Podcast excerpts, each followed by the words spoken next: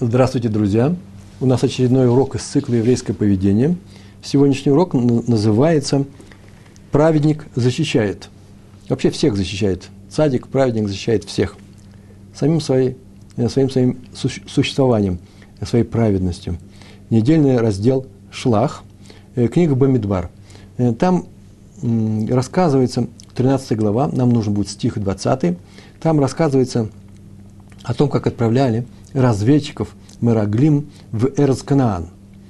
Ходили люди по пустыне, вы все знаете эту историю, и пошли 12 человек, и когда они вернулись, сказали, 10 из них сказали, что в землю мы эту не войдем, потому что взять ее невозможно.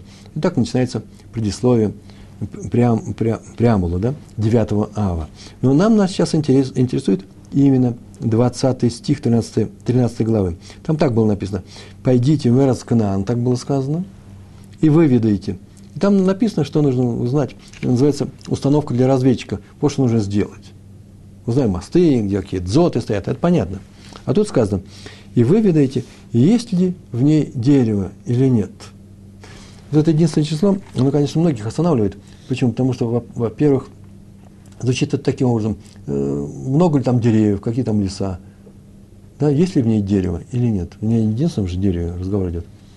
Э, так и в русском языке принято, например, ой, в этом году комар лютый у нас там на озерах. Или э, вот в такие-то годы, вот когда вам немец пришел? Да, в 41 году, когда пришел немец, так в русском языке принято. В иврите то же самое. Используется единственное число. Э, правда, глагол при этом будет множественный. Например, немец пришел, это понятно. А вот в иврите это будет так рассказано. И пошли Исраиль. Израиль пошли. Или э, Сангедрин решили. Так это форма еврейского языка. В данном случае написано, есть ли в ней дерево, узнаете или нет. Так вот, это не множественное число. Есть комментарий, в котором, говорится, что это прединственное дерево. Узнаете, есть ли в ней дерево. Раши. Есть ли в ней дерево? Существует ли там дерево? А именно это означает, существует ли там человек, жив ли там человек, заслугу праведности которого у этой страны есть защита. Если есть защита, то мы ее не можем взять, эту страну. И мудрецы показали, он сослался на Бава Батра, трактат Бава Батра, 15 лист, первый, первая страница. Посмотрите, там посередине страницы. Написано, так сказал Моше. В этой стране живет Йов, великий праведник. Есть книга Йова в Танахе. И этот Йов, он э, праведник, он годами, как дерево могучее, то есть он уже очень старый, и он, как дерево, защищает – значит, как дерево защищает? А именно в силу своей праведности.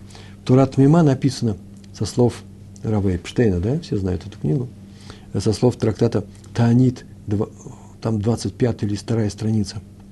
Там так написано. Есть у нас Тегилим. Тегилим – глава, э, псалмы царя Давида. В одной из глав там написано «Садик катамары фрах, к эрас белванон из г» как пальма праведник распустится, как ливанский кедр вознесется. И это говорится про праведника, именно его само наличие в этой жизни, само его явление в этой жизни. Это не что иное, как дерево, которое и помогает в жаркий день, и кормит плодами, и укрепляет эту страну. Дерево – это несомненная ценность. Э, которое связано именно с данным местом. Праведник с данным местом связано. связан. Об этом сказано в трактате Сангедрин, 99 легко запомнить, 99 лист, первая страница. Там так написано. Ну, что, что нам дают мудрецы? Тем, что они учат Тору, сам, сам Талмуд спрашивает этот вопрос. Они же учат Тору для, самой, для самих себя. Я отвечаю, нет, они учат Тору, защищая нас этой защитой. Это вещь неочевидная, поэтому сейчас мы этот урок этому и посвятим.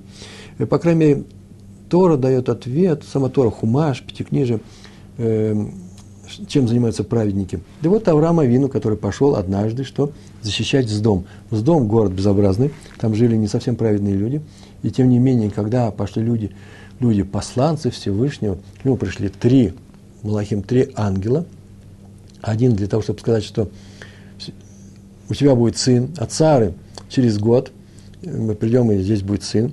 Э, второй пошел уничтожать с дома, третий пошел спасать Лота, племянника. Мы знаем об этом, да?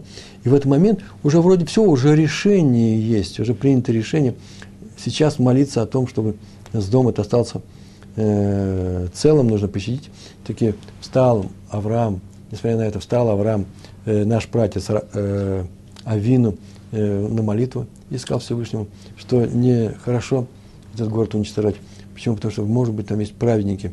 И уничтожая этот город, уничтожит праведника. Это нехорошо. Праведник и будет убит как, как, как и злодей в этом городе. А поэтому оставь этот город из-за того, что есть, есть праведники. Отсюда мы видим, что Авраам просил Всевышнего ввести такое правило в этой жизни. Если есть праведный человек, изучающий Тору в частности, то он уже сам по себе является защитой данного места.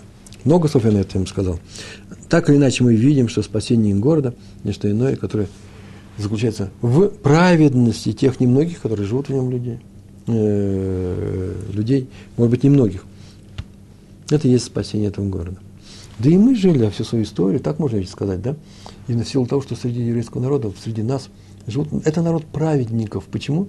Именно они нас и спасают. Ни полиция, ни армия, ни американская военная техника, ничего нас не спасало в течение же многих-многих, извините, извините э, многих поколений. И именно Всевышний нас спасает, это понятно. В силу чего он нас спасает, почему он спасает? Потому что у нас есть среди нас праведники. История, первая история, Раби Мейер Симха из Двинска.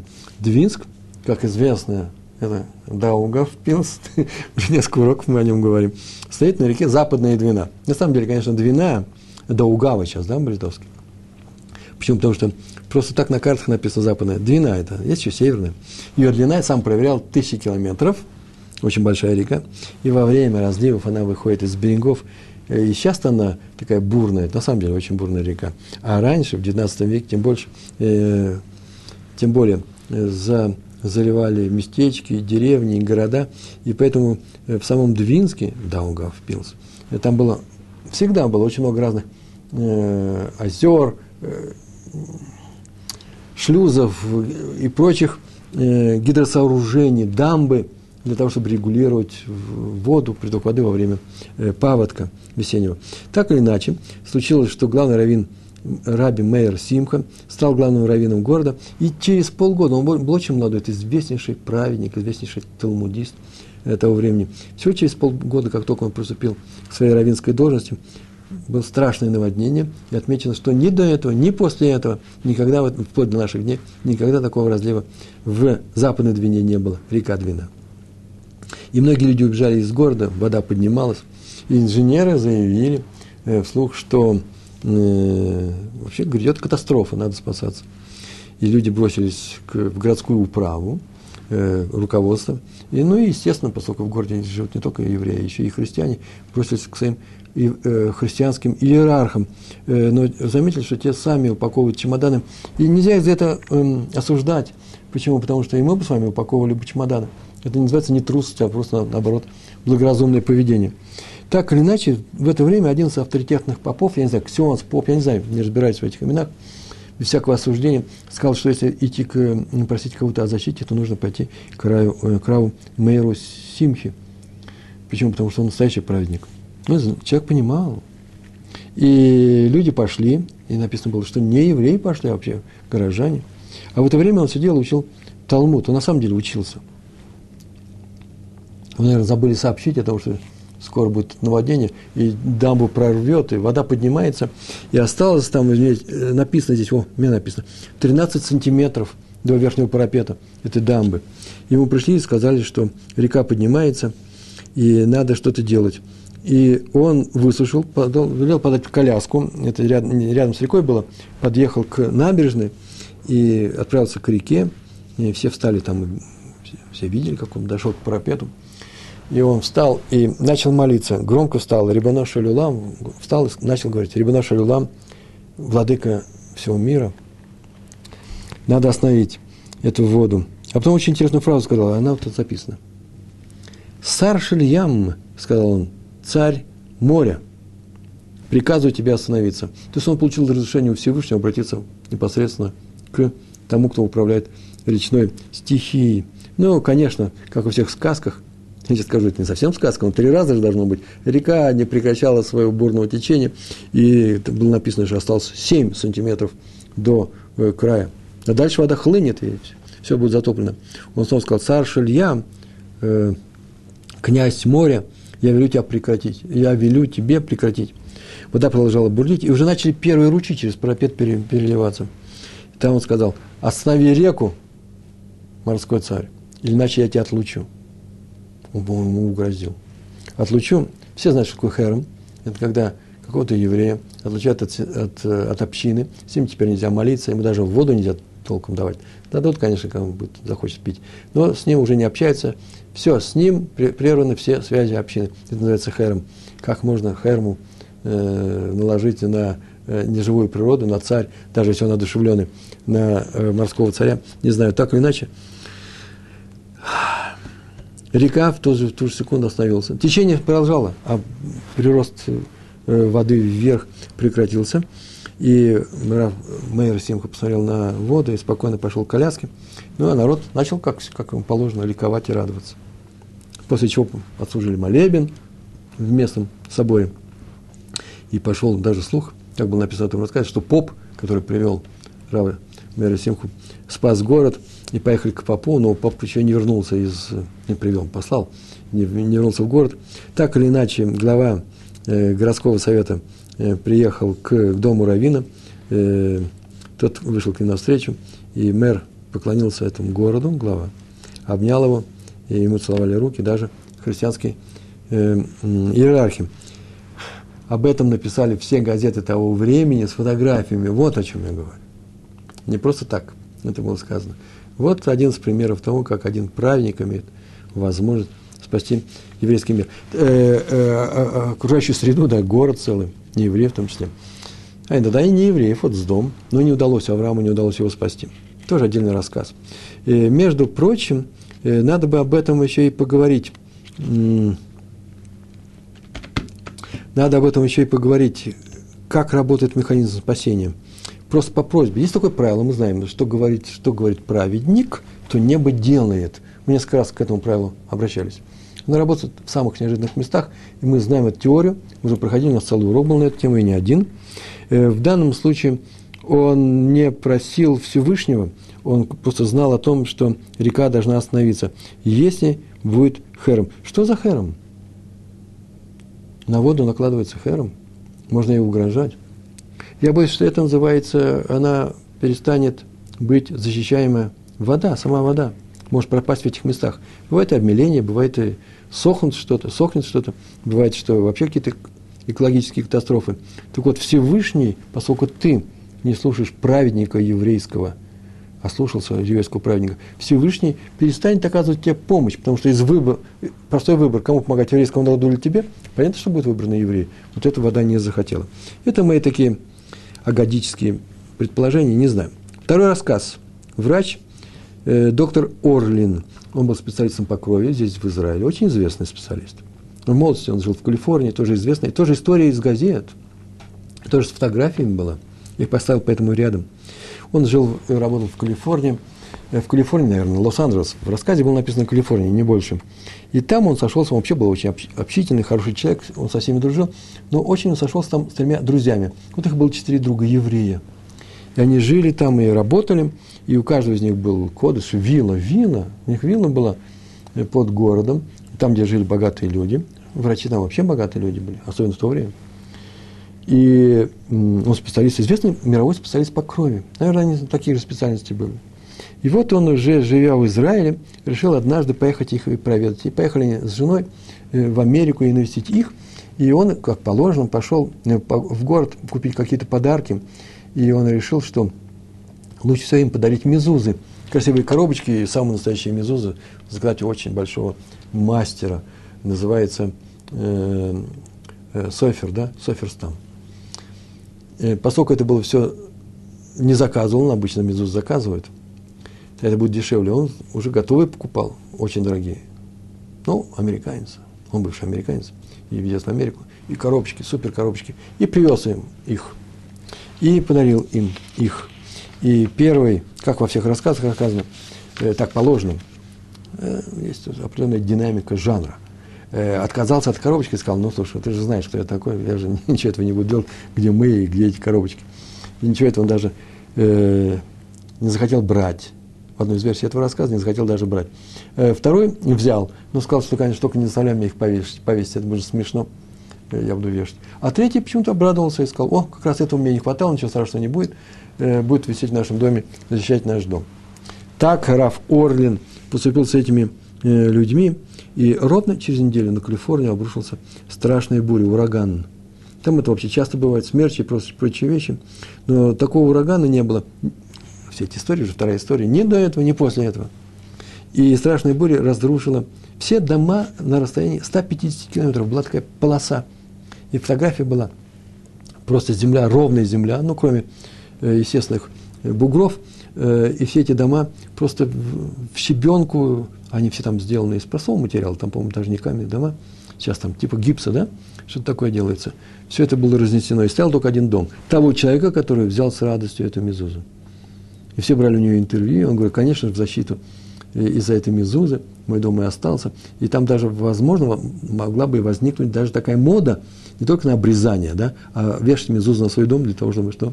Он был спасен и от воров, и от всего остального, и от бури, которая уничтожает все. Как-то буря может обойти этот дом. Вот стоит фотография, и стоит этот дом. И она осталась. Э, э, это строение осталось. А второй дом, который, вот человек, который принял, там так было написано, я думаю, это уже дописали люди, фотографии не было, что фундамент его остался, и основание осталось, и даже первый этаж вроде стоит, ну, более-менее, а все остальные подчистую. Так написали, э, было написано в напечатанных газетах, так об этом было интервью и с фотографией Э, ну, наверное, почему эта мода не пошла? Наверное, потому что он сказал, и все это знали, обратились к Равину, сказали, нет, Мезо все-таки помогает еврейскому дому, просто любому дому она не поможет, потому что не нужно. А ведь мы, у нас урок сегодня какой? Как называется наш урок? Праведник защищает, да? Праведник защищает. А тут Мезуза. Какая же Мезуза? Мезуза же не праведник. Да нет же, праведник защищает. Свой дом сам человека защитил тем, что он что? Сделал праведное дело и повесил Мезузу. Третья история. Раби из Чебани. Вы меня извините, сегодня у нас не будет много теории. Э, теория очень простая, тем более, что мы, по-моему, уже третий или четвертый раз говорим на эту тему, чтобы не, не говорить э, э, несколько раз одно и то же. Поэтому я сегодня хотел остановить ваше внимание именно на истории. В каждой истории по-новому трактует, трактует эту тему. Раби из Чебани. Чебани – это город в Венгрии, как известно, известнейшие раввины, адморы. Но адмор Довберж Вайнфельд но это он уже приехал в Израиль, все это происходит в Израиле. И к нему пришли однажды офицеры Цагаль. Цагаль – это израильская армия. И попросили его, чтобы он помог им призвать в, в Ешиву учеников Ешив, э, в, Ешив, в армию учеников Ешив. Хотя бы тех, кто не постоянно учится, но не все же все время сидят. Те, кто постоянно учится, это я от себя добавляю, потому что вообще это наглая, такой, наглая просьба у Равина, чтобы он отдал своих в армию. Армия, э, не знаю, вот отмените Сделайте несколько вещей, отмените набор девушек туда, и много чего нужно сделать. Э, тогда на чем говорить? Э, ну, нам на это скажут, у вас же целые войска есть специальные, да? Э, Хардаль называется самые девушки. Э, ну, много есть, эту тему нужно обсуждать, она известна, мы говорили на эту тему. О, сегодняшняя тема, это и есть наша тема, кто защищает еврейский народ, изучение Торы или армия? Мне извините, последние две тысячи лет у нас нет никакой армии. Вот только сейчас она появилась здесь, в Израиле. И все-таки еврейский народ существует. Значит, есть нас защитник, который это делает, защищает нас в силу чего? В силу, мы уже говорили несколько раз, в силу того, что у нас есть праведники. В силу праведных дел, которые мы сами делаем. И каждый из нас, выполняя эти заповеди, так написано в Торе, будете выполнять, будете уверенно жить в своей стране, и не, не пройдет меч по вашей стране, так написано в книге Дворим. И, а будете соблюдать, вот что с вами случится, и, и прогоню вас из этой страны, все дело в соблюдении, сама Тора об этом говорит, поэтому ее нужно изучать. Но не просто праведные дела, а что еще? И изучение Торы. Это основа всего. Поскольку еврейский народ изучает Тору, причем серьезно, причем Талмуд, вот на таком уровне нас Всевышний будет защищать. Это не на уровне вы так э, торга, да, дашь на дашь. Вы такие, такие. Да нет же, для этого евреи сделаны просто, не больше, не меньше. Так вот, раби из Чебаних пришли к нему эти офицеры Цагали и сказали, надо защищать страну. Эм, я так полагаю, что они пришли вообще на самом деле за брахой. Очень часто и сейчас политические деятели, военные деятели приходят, мы в конце еще расскажем, если у нас времени хватит. 20 минут прошло у нас, да, урока? Э, э, или 25. И 20 минут. И приходит очень часто для того, чтобы получить браху у наших э, крупнейших раввинов. Это обычная история. Может, они с этим к нему и пришли. Будем думать, они хорошие. Он возьми и скажи, расскажи им притчу. Притча вообще уже известна. А почему она известна? Она вот с этой историей пошла. Быть известной. Именно отсюда. Э, один извозчик нагрузил свою телегу э, всякими товарами, грузом, и поднимались в гору. Э, лошади поднимали в гору, и устали лошади, и не могут подниматься, поднимать эту коляску, эту телегу с, с грузом. И грузчик, извозчик, какой-то груз положил в сторону, потом под, вернется, когда на гору поднимется, и заберет. Положил кусочек груза, часть груза, вторую часть. И так он видит, что вообще все кончится, а лошади просто умирают, падают. То он решил вообще помочь им. А, они, им уже тяжело телегу тащить. Что на, телеге, на телеге самое тяжелое? Конечно, колеса, они обиты железом. Он железо эти колеса снял. Почему? Чтобы лошадям было проще. И лошади совсем остановились. Вот то же самое и здесь. Понятно, что надо защищать эту страну, если вы так уверяете, пожалуйста. Это я, моя трактовка, того, что они сказали.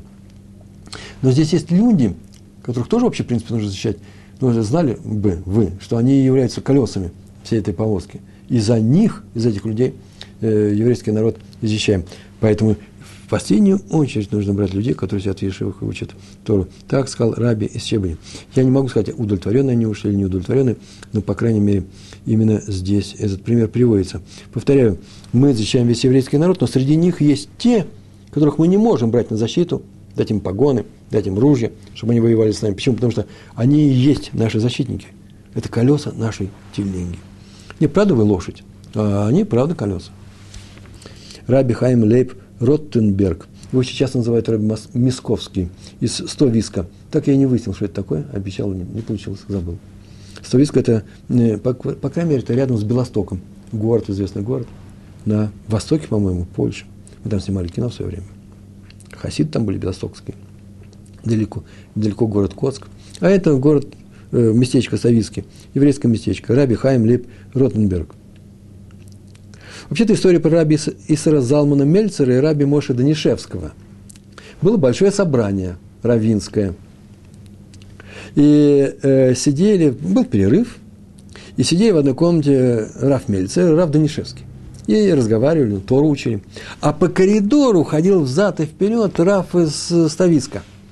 Он ходил и учил Тору, он на память его учил, наизусть он учил. А может, Талмудом? Не, не, нет. Прям доходил, он ни одной секунды не оставался без учения. И каждый раз, когда он проходил по коридору, и, а дверь была приоткрыта, то Раф э, Данишевский приподнимался с места, потому что нужно приветствовать мудреца, который проходит мимо. И Раф Мельчер очень удивился. Так написано, удивился, удивился. Я сейчас перевожу, что значит удивился. Ну, один раз поднялся, второй раз можно не подниматься. Нет. Он удивился следующему. Неужели Раф э, Адмор из, из Тависка настолько высокий праведник, что нужно каждый раз подниматься. Можно и два раза подниматься, и три. Сам Раф, сам Раф Мельцер пойдет мимо нас, за царь, он же умер. Я буду подниматься каждый раз, когда его вижу. Он удивился, и Рабхайм объяснил. Однажды разразилась страшная эпидемия в Литве, Лита. Но она не затронула город. Известный город Эйшишкес. Эйшишкес – это так я специально, специально посмотрел по карте. Это литовское название города. А почему-то во всех наших еврейских книжках написано Эйшишек. Такое название. Э, там располагался Ишива, там была Ишива, известнейшая, и в ней преподавал молодой рэп Хайм Лейб. И вот руководитель Ишивы, Раф Авраам Шмуэль, сказал ученикам, что по всей Литве идет эта эпидемия, а у нас нету этой эпидемии, ни один человек не заболел, в силу заслуг праведника Раби Хайма Лейба. Потому что нет ни одной минуты, чтобы он не учился. И в это время, надо сказать, ну, очень интересный случай произошел, мне кажется, он интересный. К Раби Хайму Лебу пришло письмо. Он еще не был вообще старым человеком, он молодой человек был. Пришло письмо э, от его тестя, отца его жены, из города Лиды, из города Лиды, в котором написал, приезжай срочно со своей женой, своими детьми, срочно приезжай к нам в Лиду. У нас в Лиде нет такой эпидемии, как у вас там в Литве, от заразы подальше. Он даже не знал, что в, Эшиш, в Эшишке нет эпидемии. Что сделал э, Раф э, Авраам Шмуэль? Тут же собрался и поехал, потому что он выполнил просьбу своего тестя, уважаемого человека, он сам был Раф. Отец его жены. Тут же он уехал. Без всяких задних мыслей. Он так и уезжал, наверное, с Талмудом в руках. И как только он выехал из города, сразу же появились первые больные в этом городе. Такой был случай. Э, произошло, произошел с Раум Хайм Лебом Ротенбергом. Он зафиксирован в наших рассказах. Ну, сейчас еще будет несколько интересных историй. Я так думаю, выправиться, чтобы вам тоже стало интересно. Не на уровне сказок и чудесов, и чудес. Раби Гаон Яков Каневский. К нему однажды пришел еврей и спросил, а почему в наше время не видно чудес воочию, очевидным, очевидным образом? Э, это называется Ашгаха Пратит. Да? Э, помощь Всевышнего частным людям. Он сказал, что, как так, полно, полно таких случаев. С Сазон Ишем, то, что произошло с Сазон Ишем, мы все это видели. И это случилось в Минске. Все это видели, весь город это видел. В разгар Первой мировой войны. Хазуныш приехал сюда, появил, получил свое имя, как вы знаете, да? Там он был известен только крупнейший ученый, уже он там великие книги писал. В частности, он там написал несколько тракта, комментариев на трактаты Талмуда. Кто-то проходит Даф Юмиль, кто-то вообще учится серьезно, кто-то обязательно по Хазунышу учится. Крупнейший ученый в наше время, в 20 век. И он же это в Минске написал. Но он был скромный человек, не все об этом знали, он не занимал никаких равенских должностей. Только приехал в Израиль, он вообще проставился и стал первым человеком. Он здесь, в, и в Америке Раф э, э, Файнштейн. Э, два крупнейших раввина. Ну, еще э, два-три, на самом деле, такого же уровня э, хасидские раввины э, современности были. Какого уровня он был? Это было в Минске, разгар Первой мировой войны. И был приказ отдан войскам, русским войскам, войти в город и делать проверку всех, проверку документов. У всех ли есть виза на жительство, не знаю, там какие-то паспорта для выявления шпионов. Поэтому сверху пришло распоряжение, а у евреев как раз самые эти документы были слабо устроены. По крайней мере, у Хазона Ивиша вообще не было никаких бумаг. Он местный человек. Он учился. Вот он в этот день заканчивает писать книгу с комментариев на трактаты Рувин. И объявили, что входят разъезды, казацкие казаки, э, ну, регулярная царская армия. И сейчас всех подозрительных э, э, арестовывают. В этот район входят, э, э, входят солдаты. Есть такой закон, не подвергать свою жизнь опасности, нужно уйти, и он решил уйти, тут же быстро, моментально уйти из этого района, прямо в соседний лес, там и переждать. Долго же они не будут ходить. И он выходил переулками к этому лесу, и вдруг наткнулся на такой разъезд. В, это, в этом-то месте они и входят сюда. Побежать этих невозможно. Побегут догонку. Будут стрелять. Э, подойти к ним и о чем-то рассказывать, тоже странно. Что он сделал? Он стал молиться, и так молясь, и смотря на небо, пошел прямо на них, и прошел сквозь них, и никто не обратил внимания на него. Никто на него даже не посмотрел, как будто здесь никого нет, как будто он человек-невидимка. И это же и есть не что иное, как что Ашгаха протеинт. Так вот, чудеса такого рода происходят постоянно. Просто так он сказал. Кто-то их видит, а кто-то не видит. Почему? Потому что, например, не хочет видеть. Так сказал Раф Каневский. Еще одна история про э, Раф Швадрон привел ее в своей книге. Я ее открыл, посмотрел. Пришли к руководителю Ешивы Поневеж и сказали, что надо застраховать, это доподлинная история, застраховать здание Ешивы на случай пожара. И он сказал, что пока в Ешиве учится Раби Лезер, так он сказал, пока у нас есть Раби Лезер, можно не беспокоиться, ни о чем, ничего не произойдет. Ну, сказал Раф, главный раввин Понежской Ешивы в Бнейбраке, так мы будем делать. И ничего с ней не происходило. Но когда умер Рав Лезер, Раф Лезер, все знали, он один из учеников, ну, пожилой человек, э, тут же разразился в этом здании большой пожар. Вы мне извините, понятно, что сказка, но здание-то это стоит. Здание-то это известно, где оно стоит в Нейбраке. И известно, окружающие люди знают, как был пожар. Все прекрасно знают, что ровно через неделю, после многих лет существования этого здания, после, после того, как умер это Раби Лезер, кто он такой? Да просто был один такой еврей, пожилой человек – который учился, никогда не отрываясь от книг. Он даже никогда не спал. Что значит не спал? Садился вечером на кровать свою, чтобы заснуть, брал книгу, сидел и читал. И когда он уже совсем клонился ко сну, правда, конечно, такой организм, нужно, это организм нужно воспитать так, как Краф Штейнман, который спит всю свою жизнь не больше полтора часа. А в молодости, в зрелые годы жил один, э, спал один час днем, один час ночью. И сейчас так он спит. Сейчас, наверное, больше часов. Человек уже очень много лет. О нем я написал в своем блоге, посмотрите его рассказы, совершенно удивительные рассказы. Может так сделать человек, правда, так он и получил такое тело, организм в подарок от неба, так он максимально его использует для того. И когда он начал засыпать, он клал руки, ну, знаете, на что? Трость была какая-то, трость называется, да? И клал руки на балдашник этой трости и несколько минут спал. Потом вздрагивал, читал, продолжал читать э, Талмуд так дальше. Он никогда не оставлял учебу. Знал наизусть два трактата. Шаббат и тоже Ирувин. Так получилось нечаянно, Ирувин. И был скромным человеком. Его знания открылись только тогда, когда э, только под его старость. Он их никогда не демонстрировал. А, кстати, я подумал, между прочим, э, ведь все же должно быть к слову, правильно? Должно быть к слову все сказано. Какое нам, какую новость нам сообщает рассказ, а рассказ ведь тоже ведь кусочек Торы, это про наших мудрецов, о том, что Хазон Иш, закончив трактат Ирувин, был спас каким-то странным образом, никто его не заметил. Да Ирувин ведь говорится о том, о запрете выходить из города в субботу. И спасся он, выйдя из города в субботу, э, не, в субботу не в субботу, из, из города. Вот именно то, что связано с границей города, написано в той книге, которую он комментировал, я сейчас подумал об этом, по-моему, наверное, это тоже значимые слова. Не просто так, какой-то трактат он закончил, а именно тот, о котором говорится о границах города. Ну, и так, э, замечание в сторону. Есть еще несколько вещей, которые нужно рассказать. А, во время войны в заливе – мне главное произнести скад, да, не скам, да? Скад.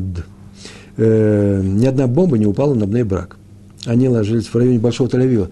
Э, больше всего пострадал э, Рамадган, как я помню. В это время я был в Израиле, я помню, что это такое.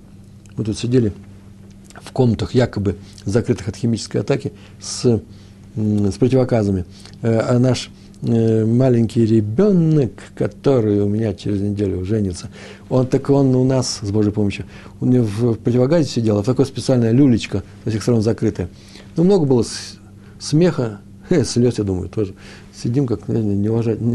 Что сами делают? В противогазах дома сидеть. Вы сидели дома в противогазах? Скады эти летели, советские скады летели из Ирака, и в, в, э, в Рамадгане падали, и никто не погиб – по крайней мере, от скадов никто не погиб.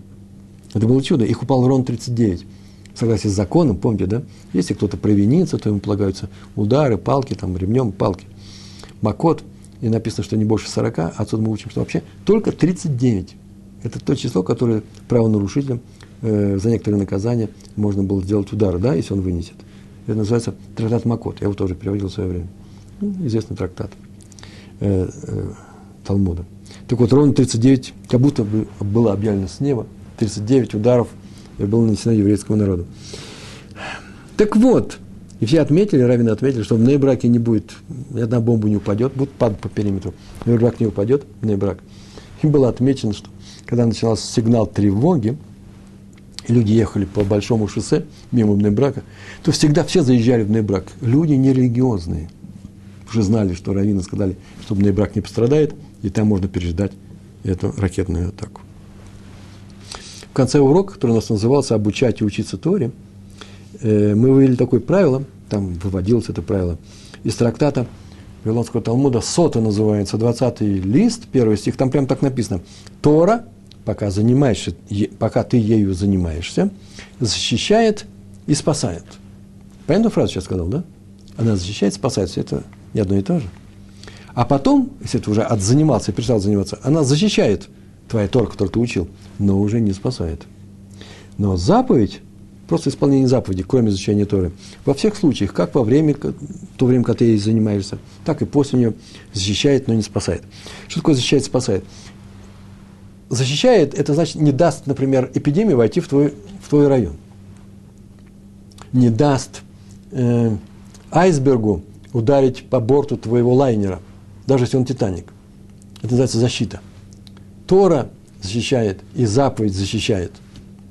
Люди, которые учатся Торы, как правило, защищают. Вы меня извините, я прекрасно понимаю, что и по Ешивам были ракетные удары, и люди, выполняющие заповедь, э, тоже страдали.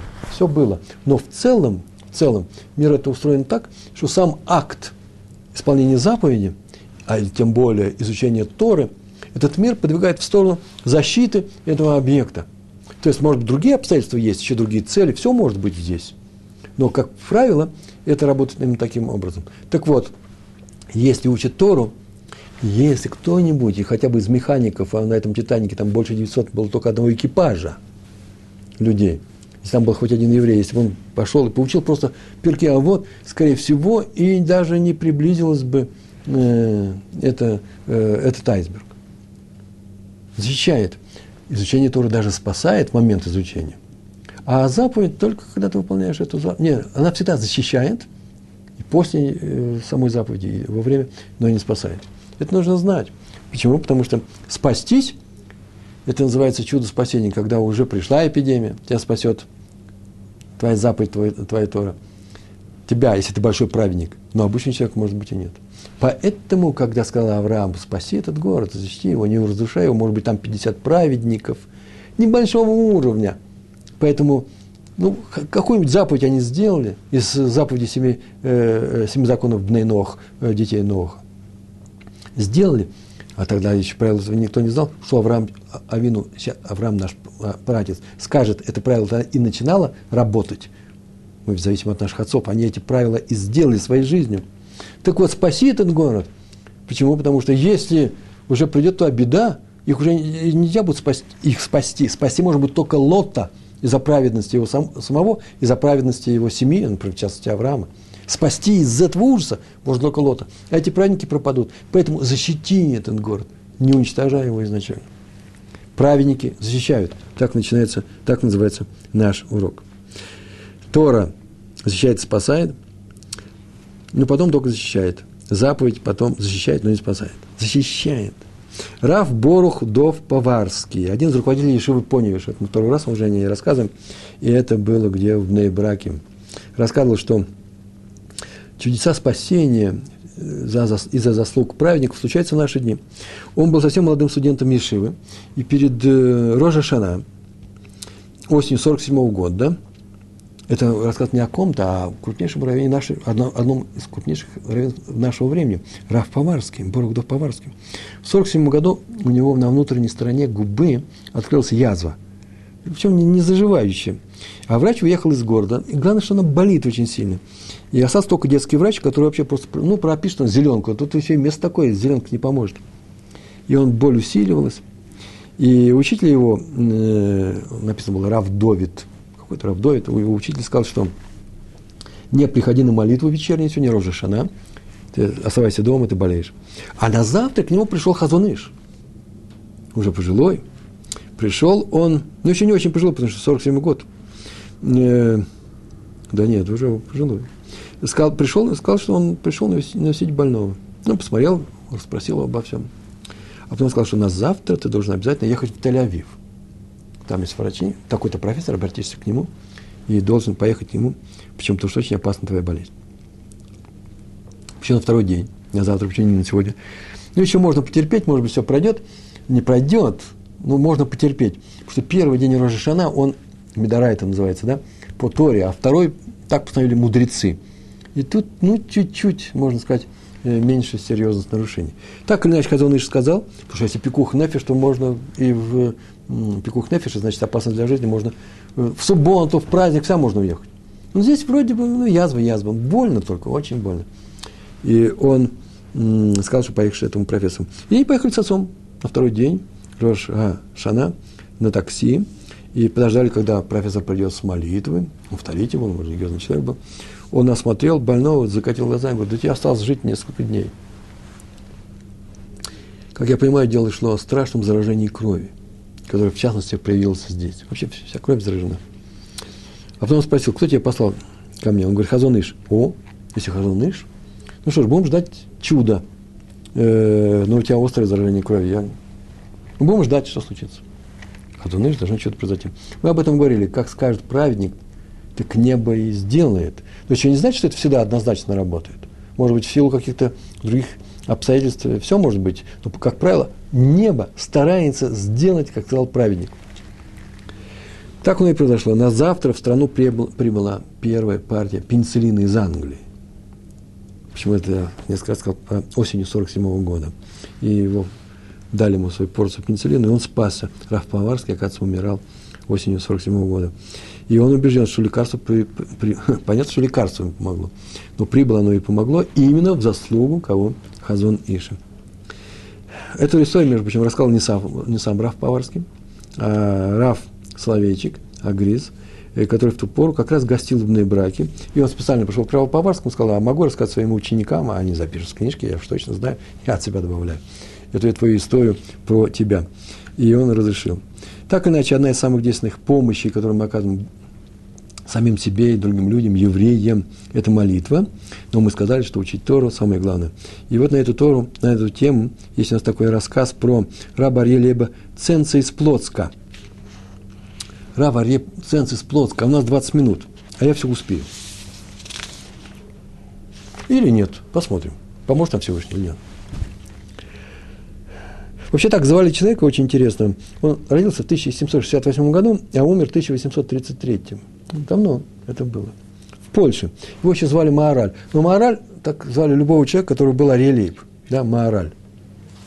Известнейший раввин. Цадик полный. Так вот, в годовщину его смерти, а годовщина его смерти отмечается каждый год знающими людьми. По крайней мере, собирают в Ешивах некоторых людей и говорят «Дарашу». Она происходит 3 ияра. Ияр – второй месяц еврейского календаря – если считать по выходу из Египта. Собрал своих учеников Раби Исаак Зильберштейн, Шалита, известнейший человек, который всегда фигурирует, его расскажет, по крайней мере, уж точно, на всех наших уроках, и рассказал о нем историю, как устроен этот мир. История звучит точно как сказка, но послушайте, сколько в ней не сказки, а реальности.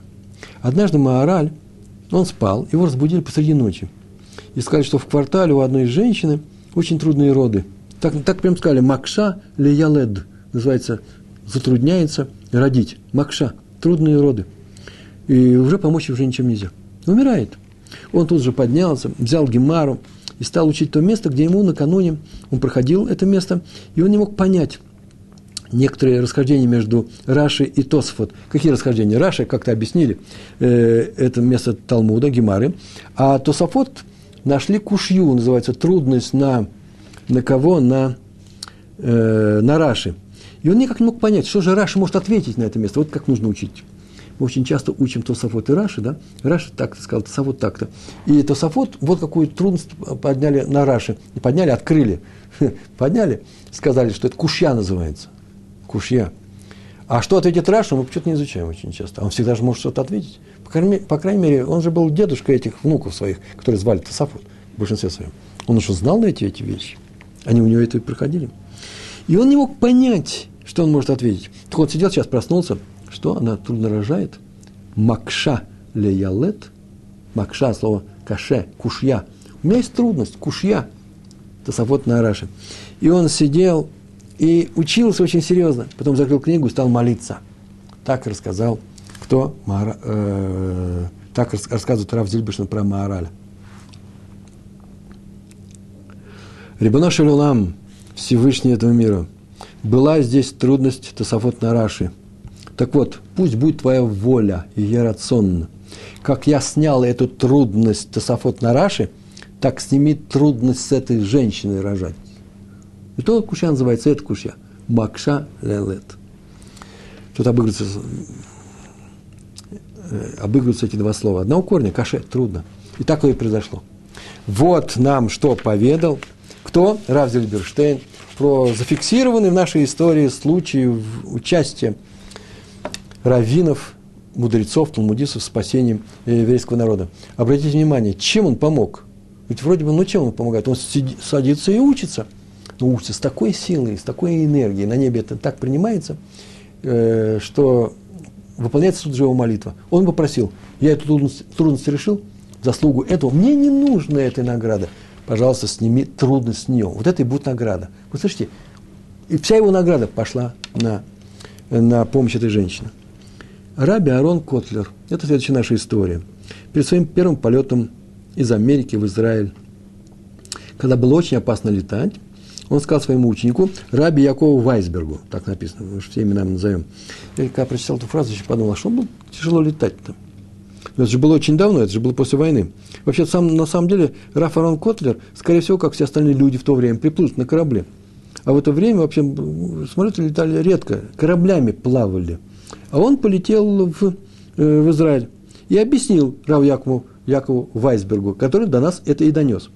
меня просил прилететь к нему мой тесть. Кто? Мудрец и праведник Раби Исар Залман Мельцер. Величайший ученый. Мы о нем все время говорим. И это очень опасно.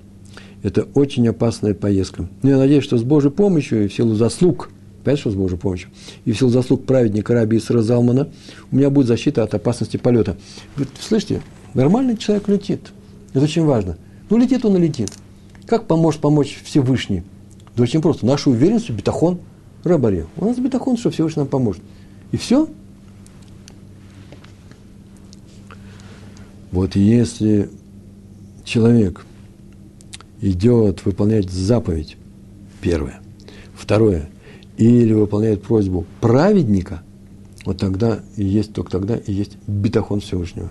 Только тогда Всевышний и поможет нам э, пойти, пройти этим путем.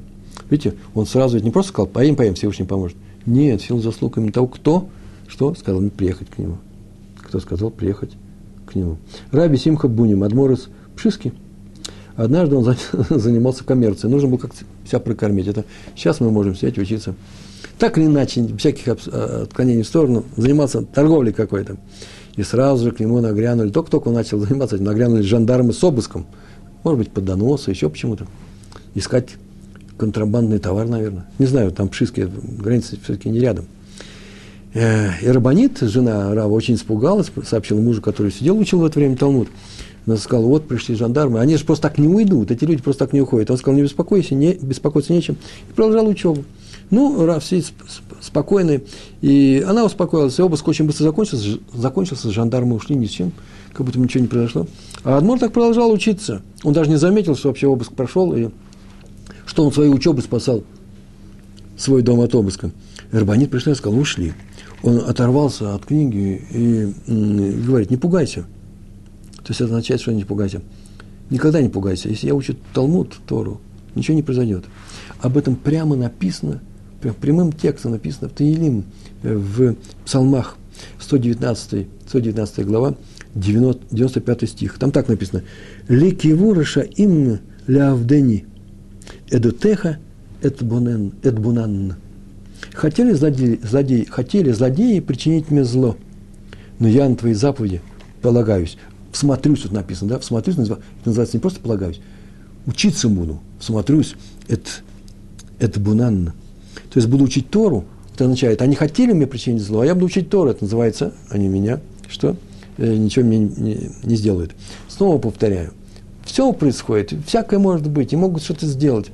Но мир качнется, если ты будешь учить Тору, именно в сторону чего? Того, что ты сейчас сам себя защищаешь э, от, наш, от врагов еврейского народа. Раби Цви Песах Франк рассказывал, что полвека назад, так он рассказывал, даже не знаю, как, какое время рассказывал, поскольку он давно уже не живой, то, наверное, уже ну, нужно прибавить лет 30-40. Полвека назад он принимал в гостях Раби Цви Лемперта. Известный раввин был. Впервые приехал в Иерусалим. И он сказал, что э, Раф Лемперт прям тут же ему сообщил, из Европы приехал, что он много лет занимался составлением комментария на Агра, на Веленского Гаона. Э, у него был есть э, его постановление, законодательная часть, он там законы написал. Вот на эти логические решения Агра, он занимался этим. И в результате он говорит, у меня даже вот зрение ухудшается, видишь, я уже все слабее, слабее вижу. А через некоторое время вдруг он говорит, что я вообще ослеп. И что он сделал? Так рассказывает Рафранк. Врачи его обследовали, сказали, что ничего не помочь нельзя, это возрастное, там, операция по катаракте, ничего такого не производили, ничем помочь ему не могут. Тогда он отправился в Литву.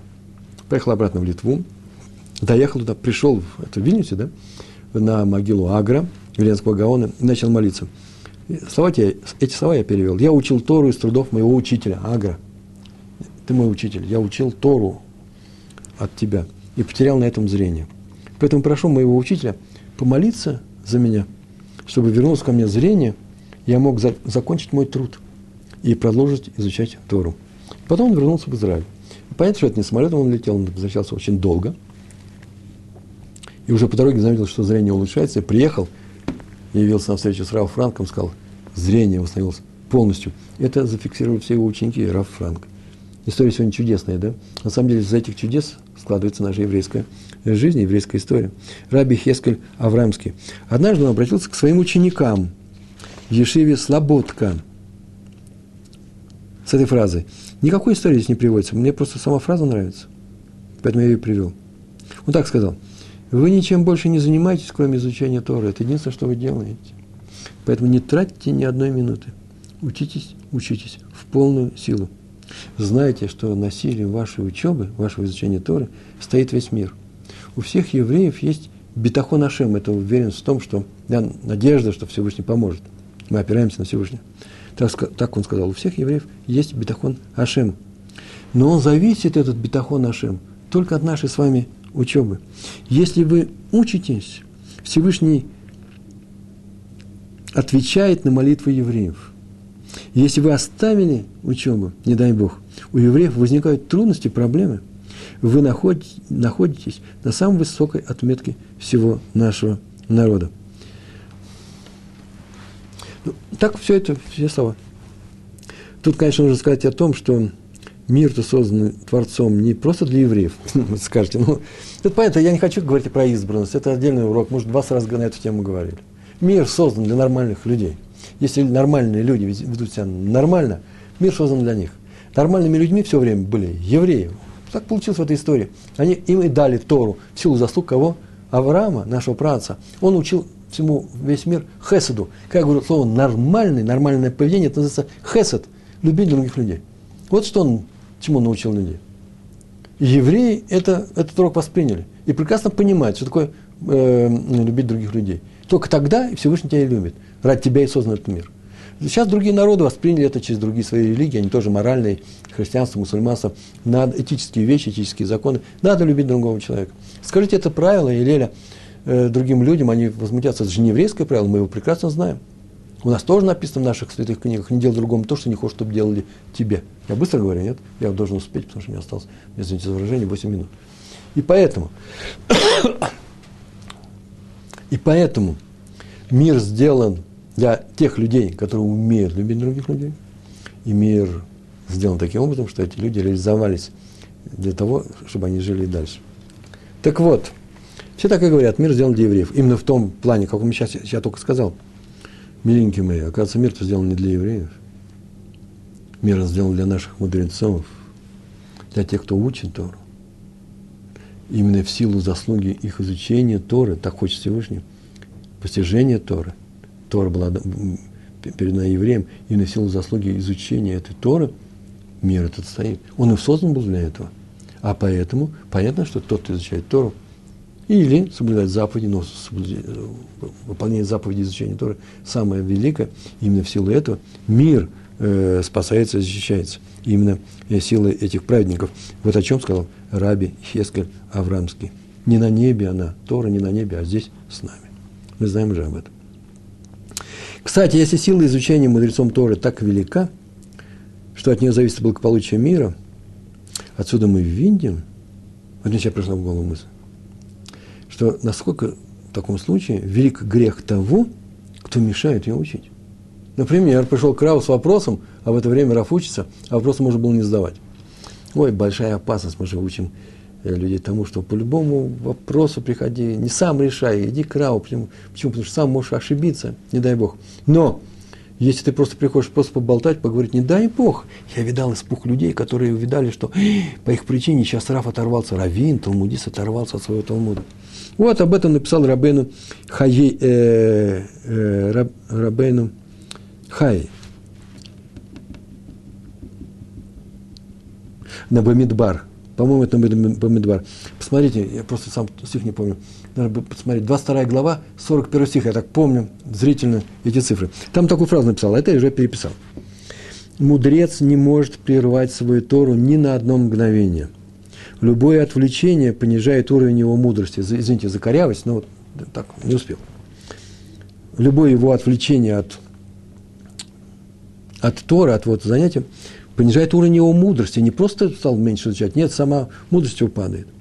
А значит, и силу понижает, в силу которой он поддерживает этот мир. То есть, я так думаю, если он прервался, то ничем уже нельзя восполнить этот ущерб.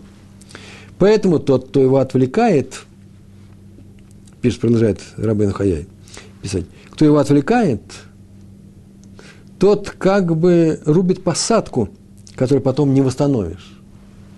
Поэтому, как мудрец заслуживает браху своим подвижничеством, так, так, так, так и тот, кто ему мешает, заслуживает клалу. Проклятие. Страшные вещи. Так написано в Коэлет, он кончает. И в Коэлет написан такой стих. Букея цим есакен бам. Тот, кто колет деревья, от них э, опасность. Ему, этому человеку, опасность. Как у нас называется сегодня, сегодняшний урок? А именно, мы говорили, э, праведник, праведник, праведник защищает, и он уподоблен дереву. Так вот, тот человек, который мешает быть ему праведником, в частности, учить Тору, тот уничтожает это дерево. Так написано в Коэлет, тот, кто рубит дерево, ему от этого будет опасность. Как еще по-другому это объяснить? Совершенно замечательное объяснение, по-моему. Так вот про чешку говорит, кто рубит деревья, тому опасность в этом. Какая опасность? Кто рубит дрова, может, а там так сейчас переводится. Кто рубит дрова, тому опасность. Сейчас другое объяснение у нас возникло. Отсюда предупреждение всем бизнесменам, да, товарищи бизнесмены, господа бизнесмены, не ходите лишний раз за проход для своего бизнеса к раввинам, не отрывайте их от дела, от дела, от учебы Тору, только из-за ради брахи. Ведите себя хорошо. Почему? Потому что опасно их отвлекать. Хотя и браху нужно получить. Но получайте ее не так часто. Денег же хватает у вас. В Талмуде, трактат Таанит, лист 20, второй, вторая страница. Рассказано, что была стена, которая грозила рухнуть. Э, были два мудреца, Раф и Шмуэль. И всех они предупредили, что под этой стеной ходить нельзя. Но пока стену еще не укрепили. И приехал в тот город садик один, Раф, Ада, Бар, Ава. И Шмуэль хотел привести его мимо этого места, привести так, чтобы мимо стены не идти. А Раф ему говорит, да не стоит, не надо. Почему? Праведность самого, самого Рава Ады Барава его защитит. Такая же история, прям Талмуд там пишет, он сообщает об этом. Такая же история с тем же, с тем же персонажем Равой Ады Бараава. У Равы Уны стояли бочки с вином в ветхом здании. Он туда боялся вообще зайти, потому что здание должно было быть вот-вот рух, рухнет. И он боялся войти. И пошел к Раву Ади Бараава. Вообще, кучу вопросов я задал, но сейчас просто нет времени, потому что осталось у нас три минуты. И стал учить э, с ним Тору. Стал учить с ним Тору, и они вышли, пошли, и как так ненароком учать Тору. Они пришли к, к этому зданию, зашли внутрь и продолжали учить Тору. А в это время э, Равуна, или, скорее всего, его работники, эти бочки вынесли. И когда в бочке все вынесли, он вышел с Рав Адой Барава, вышел на улицу, только они вышли, здание рухнуло. Вообще, это страшная опасность. Э, только когда он услышал шум, Раф Ада Барава обнаружил, где он находился. И он должен был сказать, слушай, зря сюда привел, потому что большая опасность, сюда нельзя приходить. Ну, была такая праведность сильная. Как у Раби Ханина Бендоса. Помните, Раби э, Ханина Бендоса наступил ногой на, э, на ру змеи и сказал, что не змея убивает, а что? А грех. Поэтому если человек праведный, то он что? Он, э, он э, грех его не убьет. Для чего это он сделал? Для того, чтобы мы учились, что можно босиком стоять, если мы праведные люди на, на змея. Нельзя этого научить. Запрещается. Он научил нас совсем другому тому, что мы живем в силу тех заслуг, заслуг тех праведников и мудрецов, которые праведники такой степени, что змея нас не укусит. Совсем другое. В нашей жизни вообще вся опасность. Но праведники нас защищают. Раби Арон Адмор из Карлин, э, зашел у него разговор с своими друзьями о роли праведника в мире, о его месте, что делает праведник в этом мире. И он сказал, что есть место в Торе, которое впрямую говорит о том, что садик стоит во главе, в центре всего. Кто ближе к нему живет, тот живет. Кто далеко от него живет, тот умирает. Держитесь поближе к праведнику, он спасает. Откуда это написано?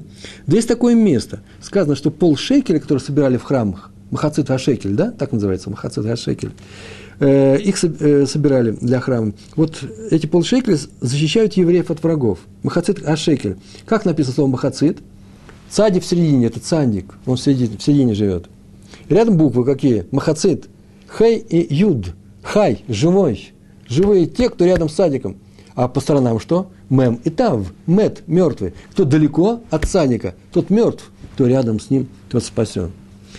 В начале 70-х годов правительство Израиля приняло постановление, решение бомбить иракский реактор. Приехал премьер-министр Краву Шаху, рабу Израилю Абу Хацири Баба Сали и получить браху. Они дали браху, а Баба Салит спросил, когда назначается вылет? На два часа дня. На два часа дня задержите вылет до четырех. Почему до четырех? Потому что у нас перерыв в Ешивах кончается, люди идут в Ешивы учиться, и силой их учения Торы вы справитесь с этой операцией. Задержали эту операцию на два часа. Операция жуткая. На два часа задержали. Так произошло. Об этом свидетельствует раби Яков Эдельштейн. Выводы. Ученики Тора спасают нас с вами и защищают. Если мы праведники с вами и учим Тору, мы защищаем свои семьи, весь еврейский народ. Именно в силу своей учебы. Значит, надо учиться. Хотя бы час в день. Хотя бы иногда. Учите Гемар, например, с нами. Там написано такой, есть такой бонер, там написано, учите Талмуд с Равом Пятигорским. Это я. Приходите учите Талмуд с нами. Надо учить Тору. Женщина помогает мужчинам учить Тору, их семьи будут крепкими. Еврейский народ будет крепким. Если у женщины нет мужа, нужно его завести. Надо помогать своим ученикам. Отсюда мы видим, что все наше спасение только в изучении Торы. Большое вам спасибо. Всего хорошего. Шалом, шалом.